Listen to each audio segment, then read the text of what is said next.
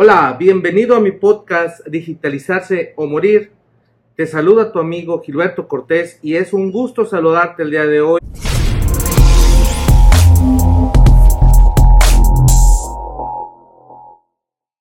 Voy a hablar, es un, es un tema del Día del Padre y pues algo referente de la responsabilidad que nosotros tenemos como padres de familia para dejarle a nuestros hijos. Es un podcast que espero te guste, quédate hasta el final recuerdo que cuando yo era, yo era niño tuve una infancia pues muy normal, muy feliz, con muchas enseñanzas, ya que mi padre siempre me estuvo apoyando en todo momento a mí y a mis hermanos.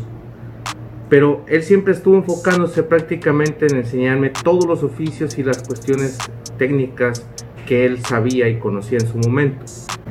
Eh, muchas veces por no saber hacer estas actividades pues me veía casi casi obligado a aprenderlas para que en su momento eh, tener estas herramientas, oficios prácticamente que en su momento pues yo como niño no entendía que las fuera a necesitar. Obviamente después de las, después de la escuela, las obligaciones de, las clases, después de las materias, después de jugar, hacer deporte, pues habría que ayudarle a... Lo que más recuerdo, y hay una, una cuestión aquí que eh, me conectó precisamente a esta etapa de mi niñez, es cuando cuando de niño él me obligaba casi casi a preguntar direcciones en, Guadalajara para romper esa barrera, esa, esa zona de confort, de romper esa timidez mía de pedir una dirección y hacerme entender y desarrollarme con personas que no conocía, que después eh, es por eso que se me facilita el conectarme con las personas, tal vez transmitir mensajes, porque él me transmitió este, este conocimiento. Cuando yo tenía tres años, recuerdo bien que en una plaza comercial en Guadalajara, yo me perdí de mi padre. Tenía yo escasos tres años y había un tumulto de gente cuando de pronto nos conglomeramos y entre el ajetreo de las personas yo me separo de mi papá, él me suelta de la mano. Total, me pierdo. Él, recuerdo bien que me decía, cuando tú te ibas a perder, acuérdate que venimos en un carro azul. Y desde pequeño se me empezó a enseñar, consciente o inconscientemente, esta herramienta de comunicarme con las personas y romper esa zona de confort y esa barrera de la comunicación simplemente, que me fue dando a mí que en su momento ahora las estoy aprovechando y las estoy sacando. Eh, lo que más eh, me impacta es cómo a los nueve años de edad yo aprendí a manejar y a conducir un coche, porque mi padre me enseñó que si no sabía moverme yo lo suficiente, si él caía enfermo o alguien de la familia se ocupaba, ¿quién nos iba a salvar? A los nueve años de edad yo aprendí a manejar porque mi padre, me, a manera de juego, si tú quieres verlo así, de, motivado. Él siempre me estuvo mentoreando cuando me llevaba a sus reuniones también de trabajo. Y esas mentorías que yo veía y estar ahí, pues me fueron ayudando muchísimo porque él se desenvolvía con personas de otro idioma.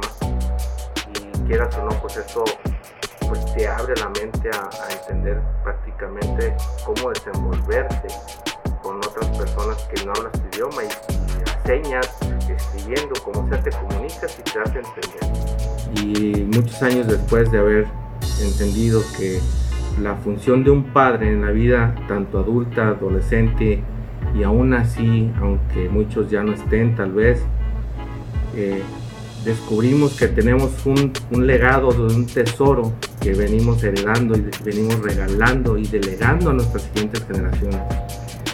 Y dejar ese legado a la siguiente generación es lo más grande y más valioso que podemos tener. Y quiero despedirme con este mensaje, con esta reflexión que hice. Son prácticamente cuatro enseñanzas principales, ¿no? Cuando eres emprendedor, a pesar de estar solo, siempre tenemos que terminar lo que empezamos y tener palabra de honor primero con nosotros mismos. Tenemos que ser leales a nuestros principios y ser primero nosotros antes que las demás personas. Entonces, no importa lo, aparentemente feo que esté la tormenta, siempre pasará y por muy eh, doloroso o feo que esté el panorama, siempre está oculta una oportunidad. La tercera enseñanza es que nadie va a darle importancia a tus proyectos más que tú mismo. Cuando crezcas y te des cuenta que la calidad de las herramientas que deposites y depositen en ti es la calidad de los resultados y cómo te vas a desenvolver en un futuro. Que hagamos conciencia que estamos frente a una gran responsabilidad en nuestros días, ya que estamos por dejar en las siguientes generaciones la responsabilidad definitiva de que muchas cosas de las que no nos gustan de la actualidad, nosotros seamos los eh, encargados de delegar y dejar ese legado que ya hemos comenzado para que ellos terminen esa encomienda, sea cual sea y cada quien tenga la, la batalla o la lucha que esté emprendiendo. Depende de nosotros la educación que demos en. No por artículos ni artilugios que podamos dar, sino en cuanto a la calidad de tiempo y la mentoría que podamos dedicarles a ellos.